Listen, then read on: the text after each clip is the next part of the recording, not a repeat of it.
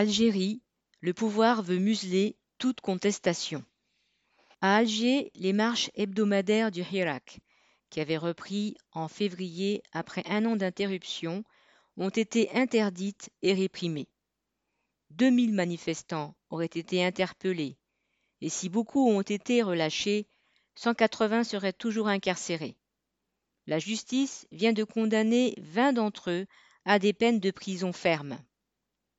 En organisant la tenue d'élections législatives anticipées le 12 juin prochain, censé poser les bases d'une Algérie nouvelle, le président Tebboune dit avoir répondu aux principales demandes du Hirak et donc rendu les manifestations inutiles. Il veut maintenant restaurer la stabilité politique nécessaire aux affaires de la bourgeoisie algérienne et des grands groupes internationaux présents dans le pays. La répression s'est abattue sur les partisans du Hirak, qui appellent au boycott du scrutin. Mais en fait, il s'agit de mettre au pas l'ensemble de la population, de l'empêcher de s'exprimer et de manifester. Cette répression s'accompagne d'un dénigrement des militants, des journalistes, des contestataires et des travailleurs qui luttent pour leur survie, comme les pompiers de la protection civile. Elle vise aussi des organisations de gauche, comme le PST, entre parenthèses, Parti socialiste des travailleurs, lié au NPA en France, menacé maintenant d'interdiction. Tous sont accusés d'être guillemets à la solde de pouvoirs étrangers.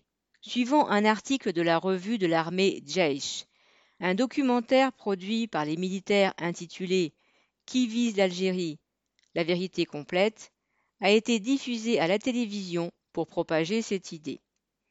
Si les manifestations du Hirak ont pu être dispersées, c'est aussi que le nombre des participants s'est considérablement réduit, hormis dans quelques villes de Kabylie comme Tizi Ouzou ou Béjaïa.